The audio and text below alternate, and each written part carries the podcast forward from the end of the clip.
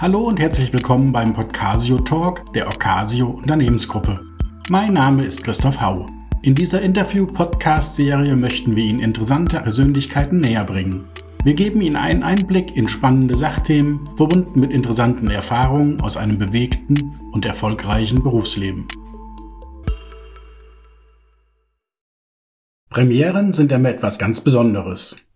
Und deshalb habe ich mir hierzu heute einen für mich ganz besonderen Menschen eingeladen. Bei mir zu Gast ist Frau Dr. Jutta Heise. Geborene Bad Homburg lebt sie seit vielen Jahren mit ihrer Familie in Hofheim am Taunus. Hier ist Frau Dr. Heise seit 23 Jahren als Allgemeinmedizinerin in einer Gemeinschaftspraxis tätig. Ihre fachlichen Schwerpunkte sind dabei Osteopathie, Chirotherapie, Ernährungsmedizin und Sonographie. Privat trifft man Frau Dr. Heise beim Walken in den Hofheimer Wäldern oder entspannt mit einem Buch in der Hand im heimischen Garten. Zudem engagiert sie sich seit einiger Zeit im Netzwerk Zonta. Über diese Themen möchte ich heute mit Frau Dr. Heise sprechen. Da wir uns bereits seit mehr als 25 Jahren kennen, haben wir entschieden, dass wir uns in diesem Interview weiter duzen. Liebe Jutta, nachdem ich die Zungenbrecher mit deinen Fachgebieten erfolgreich überstanden habe, Ganz herzlich willkommen zu unserem Podcast. Schön, dass du da bist. Danke, Christoph, für die Einladung. Wir sitzen jetzt heute hier am frühen Abend zusammen. Was war denn das Positivste für dich heute, was du erlebt hast? Das Schönste war eigentlich der Weg eben zu dir, als ich bei wieder aufkommender Sonne hierher gelaufen bin an der frischen Luft nach einem anstrengenden Arbeitstag da habe ich gedacht, schon dafür hat sich der heutige Abend gelohnt, ein bisschen Bewegung an der frischen Luft. Das klingt wunderbar. Also bei mir war es ähnlich heute. Ich habe mich tatsächlich auf diesen Podcast heute Abend gefreut. Das ist für mich ja auch was Neues. Umso schöner, wenn das ein Punkt ist, wo wir sagen, hey, das machen wir heute Abend zusammen. Was du mir jetzt ein bisschen schwierig gemacht hast, ist der Übergang zur ersten Frage, weil ich eigentlich als erstes Thema mit dir über dich als Medizinerin sprechen wollte. Und wenn du aber gesagt hättest, Mensch, ich habe da jemandem super geholfen, das hättest du mir jetzt ein bisschen leichter gemacht, aber dann kriegen wir das halt auch so hin. Du hast mir gesagt, du bist jetzt 28 Jahre als Medizinerin tätig. Was war denn auf diesem Weg hierhin, wo du heute stehst, die größte Herausforderung, die du meistern musstest? Das ist ähm, sicherlich ähm, jeden Tag ein anderer Rückblick auf das Leben und es gibt manchmal an manchen Tagen Herausforderungen, wo man denkt, so was Anstrengendes hat man noch nie gehabt. Aber wenn man ein bisschen Abstand gewinnt, dann sind natürlich so biografische Meilensteine sicherlich die größten Herausforderungen. Und dazu gehört für mich persönlich das Abschließen meiner Doktorarbeit. Also ich habe als Kind immer schon mir gewünscht, irgendwann mal einen Doktortitel zu haben, weil mein Vater einen hatte und ich das immer mega cool fand. Und ähm, das ist tatsächlich bei allen Dingen, die ich in meinem Leben gemacht habe, gerade im beruflichen, was eigentlich mühelos, relativ entspannt, hat sich das eine aus dem anderen ergeben. Mhm. Aber das Abschließen der Doktorarbeit letztendlich war echt anstrengend. Da habe ich letztendlich vom Beginn der Arbeit bis zum Ende zehn Jahre gebraucht. Äh, es war auch da mühelos, eine zu finden, einen Doktorvater zu finden und mit der Arbeit anzufangen im praktischen Teil. Der praktische Teil dauerte zwei Jahre und war dann abgeschlossen. Ich bekam dann vom Statistiker einen 250 Seiten dicken Stapel mit Zahlen und über die sollte ich dann eine Arbeit schreiben. Ja, ne? weckt das natürlich das Interesse. Was war denn das Thema? Das Thema der Doktorarbeit war tatsächlich sehr spannend und zwar ging das um äh, Musik- und Tanztherapie mit ähm, psychiatrischen Patienten, in dem Fall waren es Schizophrenie-Patienten okay. an der Tagesklinik der Uniklinik in Frankfurt und ähm, im Rahmen deren Rehabilitation, also denen geht's, wenn sie in der Tagesklinik sind, schon immer etwas besser, sollen sie Struktur gewinnen in ihrem Alltag und dabei ähm, kommen eben auch verschiedenste Therapien zum Tragen, unter anderem auch eben Musik- oder Tanztherapie, Gestalttherapie, Kunsttherapie. Und ähm, ich hatte mich ähm, beworben bei dem Dr. Vater, weil ich wusste, dass er sowas macht in seiner Abteilung ähm, dass ich darüber schreiben darf, weil ich zu dem Zeitpunkt aktive Bauchtänzerin war und viel getanzt habe und auch viel Klavier spiele und so das ein Thema in meiner Freizeit ist. Und ähm, dann dachte ich, das ist spannend. Und es war auch sehr spannend. Ich habe zwei Jahre lang, zweimal die Woche mit den Patienten musiziert und getanzt und dann später statistische Befindlichkeitserhebungen gemacht, wie es in Vor- und nach diesen Tanzeinheiten ging. Und die aber dann auszuwerten, theoretisch, das war die mega Herausforderung meines Lebens. Ja, wobei ich mir vorstellen kann, dass das damals natürlich noch eine größere Herausforderung war, als das heute ist. Wobei das Thema an sich ja wahrscheinlich heute mindestens genauso interessant ist, wie es damals schon war. Das stimmt, das stimmt, ja. Die medizinische Welt hat sich ja in letzter Zeit extrem geändert. Welche Auswirkungen hat das denn aus deiner Sicht mit sich gebracht? Also das hat verschiedene Aspekte. Der äh, offenkundigste Aspekt im Moment ist ja die äh, personelle Schieflage in der Medizin, dass man also für wahnsinnig viel Leistung, die jeder Patient für sich beansprucht und die man auch äh, jedem Patienten zugestehen will in unserer Hochleistungsmedizin, im Grunde wahnsinnig viel Personal bräuchte, um auf dem Niveau, was man sich theoretisch erwünscht, arbeiten zu können. Und aufgrund ähm, personeller Engpässe kann man im Grunde dieses Niveau nicht halten. Also das, was man verspricht und das, was man hält, ähm, scheitert meiner Meinung nach nicht nur am Geld, was immer beschrieben wird, sondern mhm. vor allem zurzeit an der Manpower. Wie viele äh, Mitarbeiter seid ihr bei euch in der Praxis? In unserer Praxis sind wir fünf, sechs Arzthelferinnen die nicht alle in Vollzeitjobs arbeiten und ähm, derzeit drei Ärzte. Für wie viele Patienten ungefähr insgesamt? Also unsere Kartei, seit äh, den letzten 20 Jahren haben wir so eine fortlaufende Patientenkartei, seit wir einen Computer benutzen. Mhm. Das sind jetzt auch so 24, 25 Jahre und da liegen wir bei knapp 20.000 Patienten. Und pro Quartal suchen uns zweieinhalb bis 3.000 Patienten auf. Das sind ja schon ihre Zahlen. Mhm. Jetzt hast du mir mit der Antwort von eben schon die Antwort auf die nächste Frage gegeben, nämlich die Herausforderungen, mit denen eben Arzt und Patient derzeit kämpfen müssen. Ich weiß nicht, ob dir da jetzt noch irgendein zusätzlicher Aspekt so einfällt, außer dem, was du eben schon gesagt hast. Ja, also die, ähm, die, es ist einfach ähm, unglaublich schwierig, Arzttermine zu bekommen. Das be beginnt bereits beim Hausarzt. Ähm, Akuttermine werden meistens noch ganz gut angeboten, aber Termine, um äh, chronische Fragestellen zu, zu beantworten, brauchen selbst beim Haut Hausarzt mittlerweile Vorlaufzeiten von zwei, drei Wochen, manchmal sogar länger. Ähm, und ähm, es ist auch eine große Schwierigkeit, dann vom Hausarzt zu den Fachärzten zu kommen. Da gibt es mittlerweile Wartezeiten von manchmal einem Dreivierteljahr. Ähm, der Anspruch an die, an die Versorgungsqualität ist riesig groß und die Versorgungsqualität könnte, ist auch wenn man erstmal an sie herankommt, ideal oder sehr gut. Aber es kommen nicht alle zum richtigen Zeitpunkt an die Versorgungsqualität ran, so würde ich es mal bezeichnen. Ich denke mal, dieses Thema Schwierigkeiten an Termin zu bekommen, das mhm. hat jeder schon erlebt. Ja. Der eine mehr, der andere weniger. Welche Verbesserungsvorschläge hättest du denn? Also die Verbesserungsvorschläge kann man vielleicht gar nicht so schnell lösen. Das ist ein Thema, was man hätte vor 20 Jahren schon voraussehen müssen und ähm, eigentlich auch voraussehen können und was man damals hätte schon, da hätte man damals schon Weichen stellen müssen dafür. Es werden in Deutschland viel zu wenig Ärzte ausgebildet. Ähm, die Weichen, einen Arztberuf zu erlernen, sind viel zu hoch gestellt. Es wird nach Numerus Clausus entschieden und das hat meiner Meinung nach nur einen gewissen Teil der Qualifikation für den Arztberuf ähm, bringt das mit sich. Ähm, die, die Quoten, die festgelegt werden, die sind ähm, Ländersache. Die Ausbildung der Mediziner passiert in den Universitäten der Länder und die müssen die Budgets dafür herhalten. Ausbildung für, zum Arzt ist relativ teuer.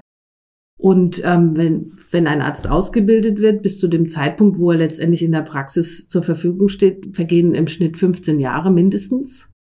Und ähm, ich hätte also vor 15 Jahren bereits anfangen müssen, dass heute genügend Ärzte da sind. Ne? Dann setzt man den NC so hoch, dass motivierte Ärzte äh, in Deutschland nicht studieren können, gehen dann ins Ausland, nach Rumänien oder Bulgarien und studieren dort. Und nicht alle kommen wieder, sondern bleiben dann dort. Und wir machen das dann so, dass wir aus dem Ausland für teures Geld anders ausgebildete Ärzte, die vielleicht gar nicht unserem Ausbildungsniveau entsprechen, einkaufen müssen weil wir selber nicht genügend ausbilden. Das ist eigentlich für ein Land wie Deutschland ein Armutszeugnis. Wobei ich da jetzt leider raus lerne und raus höre, dass da nicht schnell mit Besserung auch zu rechnen sein wird. Nein, das ist ein, ein, ein äh, Problem, was ja auch in Zukunft noch mehr kommt, weil ich glaube, die Hälfte der niedergelassenen, gerade Hausärzte, in den nächsten fünf Jahren in Ruhestand gehen und damit dann die, der Versorgungsnotstand am Land immer größer wird. Früher mu mussten die Hausärzte mit 68 spätestens aufhören, ihren Kassenarztsitz zu bedienen und mussten den abgeben. Das hat man jetzt schon gelockert. Also es finden sich durchaus am Land auch Ärzte, die noch weit über 70 hinaus arbeiten, das auch gerne tun und ja auch sehr wichtig sind. Sie haben wahnsinnige Erfahrung und Know-how und auf die können wir auch auf keinen Fall verzichten. Aber das kann natürlich langfristig das Problem nicht lösen. Ich erlaube mir noch eine Frage zum Thema Medizin. In, in aller Munde ist ja momentan oder sind die Themen Digitalisierung und künstliche Intelligenz. Mhm. Inwieweit hat das denn bei euch im Arbeitsalltag schon Einzug gehalten?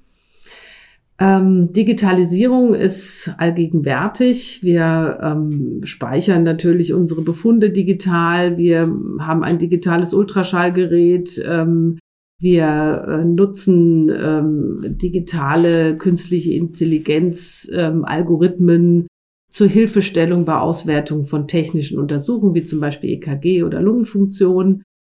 Ähm, ich weiß von Hautärzten, dass sie nicht nur die Flecken auf der Haut angucken, sondern ähm, die auch fotografieren können und dann mit Dateien, wo mehrere hunderttausend Befunde ausgewertet und eingespeichert wurden, digital abgeglichen werden, um dann eine äh, Hilfestellung bei der Einschätzung der Gut- oder Bösartigkeit eines Befundes zu ähm, erheben.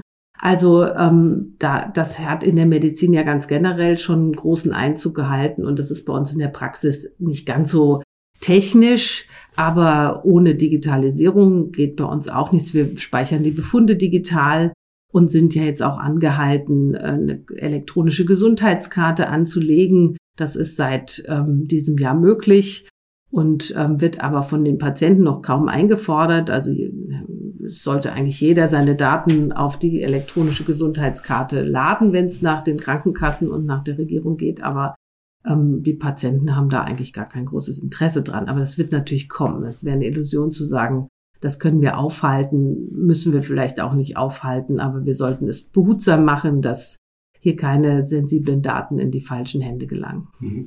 Wobei ich jetzt gerade froh bin, dass ich mir diese Frage als letzte für den medizinischen Bereich aufgehoben habe, weil da jetzt ja doch ein bisschen was Positives mitgeschwungen ja, ist. Ja. Ich habe so ein paar Fragen vorbereitet, ähm, die kurz und knackig gestellt sind. Mhm. Und wenn du Lust hast, freue ich mich auch um eine kurze, knackige Antwort. Okay. Ähm, wollen wir starten? Ja. Glücklich sein bedeutet für mich. Ich möchte mal da die WHO-Definition für Gesundheit zitieren geistiges, körperliches und soziales Wohlbefinden. Ja, jede andere Antwort einer Medizinerin wäre jetzt auch überraschend gewesen.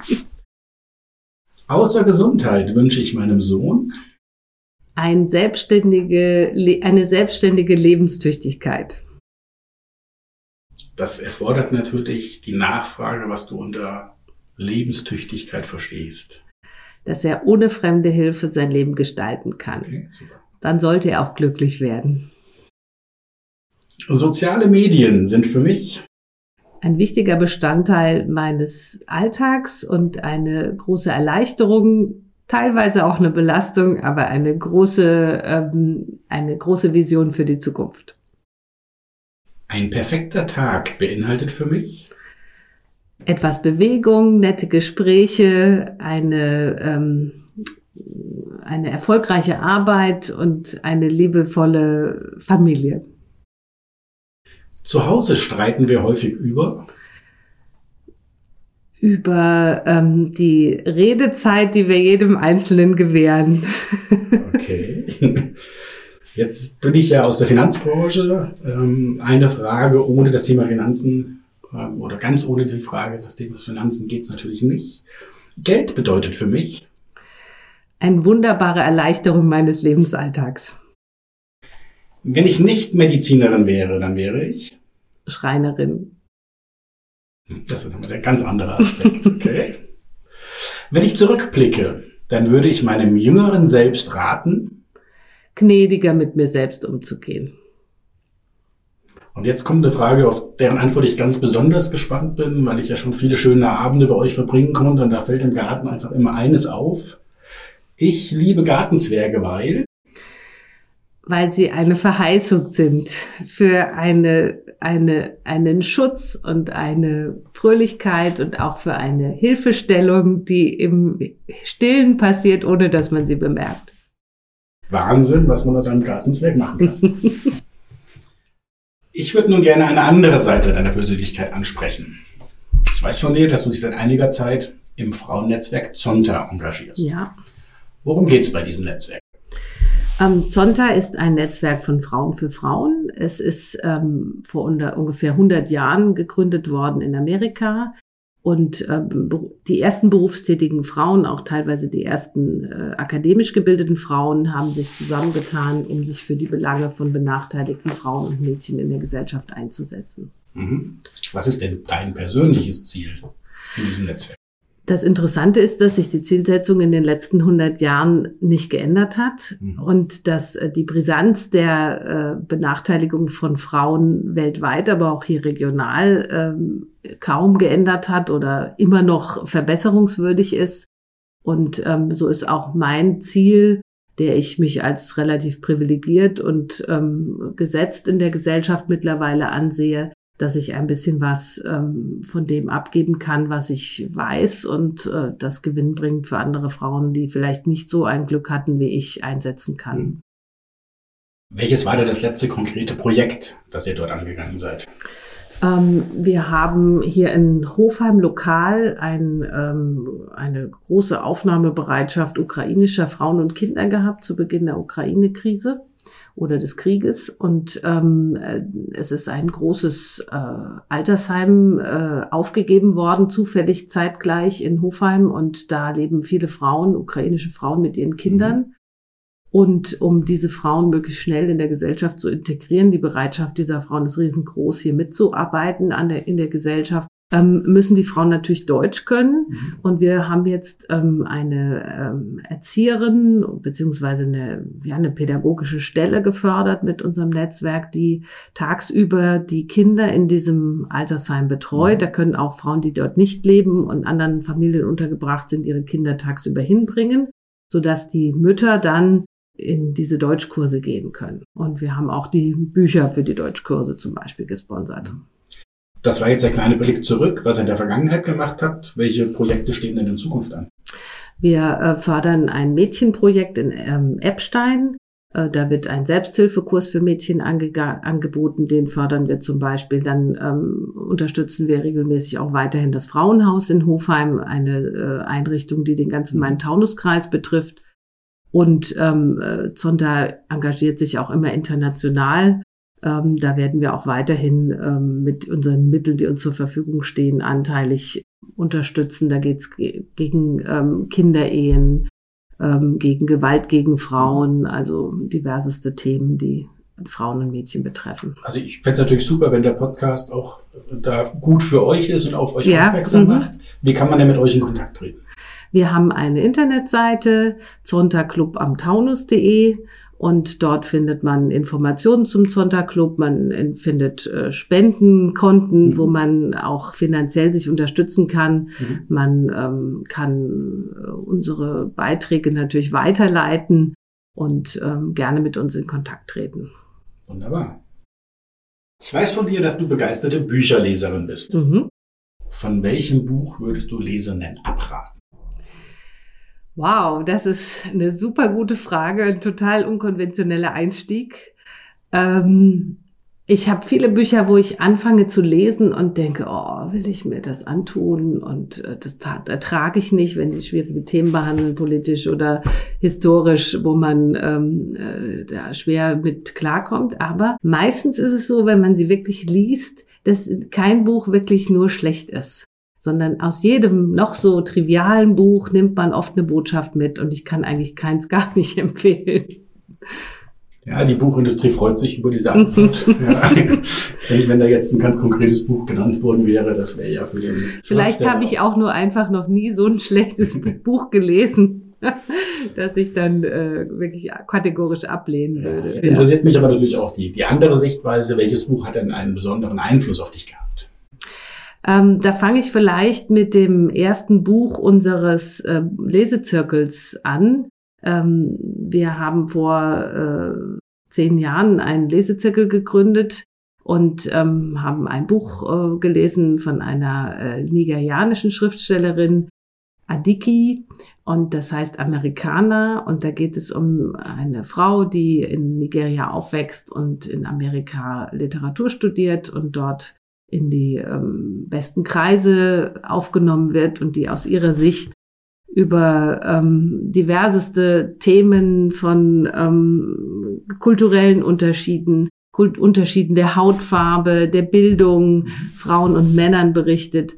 Und das Buch ähm, war ein, eine Explosion und äh, hat uns initiiert, in diesem Club also weiterzulesen. Wir haben gerade am Montag ähm, das 29. Buch zusammen gelesen und ähm, das war wie so eine Initialzündung. Und das Buch habe ich seitdem schon ungefähr 20 Mal verschenkt auch und kann es nur jedem empfehlen, es zu lesen. Es ist, glaube ich, weiterhin aktuell, zeitaktuell auch. Ich, ich höre raus, dass es ein Buch ist, das sich auf dich und euch auf das Thema mhm. aufmerksam mhm. gemacht hat. Gibt es dann auch ein Buch, das deine Sichtweise auf ein bestimmtes Thema komplett geändert hat? Ja, auch das ist relativ aktuell. Das war das äh, 28. Buch in unserem Leseclub. Ähm, ein Buch einer italienischen Schriftstellerin, äh, Melandri. Das heißt Alle außer mir. Ich bin großer Italien-Fan, bin seit meiner Kindheit gerne in Italien und wenn ich nur über den Brenner fahre und sehe den erste verrostete Leitplanke und rieche den ersten Original Cappuccino aus der Autobahnraststätte, dann geht mir das Herz auf und ich bin voller Wohlwollen und Entspanntheit. Ähm, dieses Buch ähm, setzt sich kritisch mit der Geschichte der letzten 100 Jahre der Kolonialisierung Italiens auseinander und auch der Rolle Italiens in Äthiopien. Und ähm, es hat mich erschüttert. Es ist ein Kapitel, was über das man kaum was liest und ich bisher noch überhaupt nichts wusste. Und ähm, das ist absolut lesenswert und hat mich in vielem äh, erschüttert zurückgelassen. Und auch mein Bild auf Italien etwas verändert. Okay. Jetzt kann ich den Bücherteil natürlich nicht abschließen, ähm, ohne nach einer Buchempfehlung zu fragen. Zwei hast du ja schon angedeutet. Hast du noch irgendein Buch, das aus deiner Sicht besonders bereichernd ist? Und wenn das so ist, was macht dieses Buch so besonders?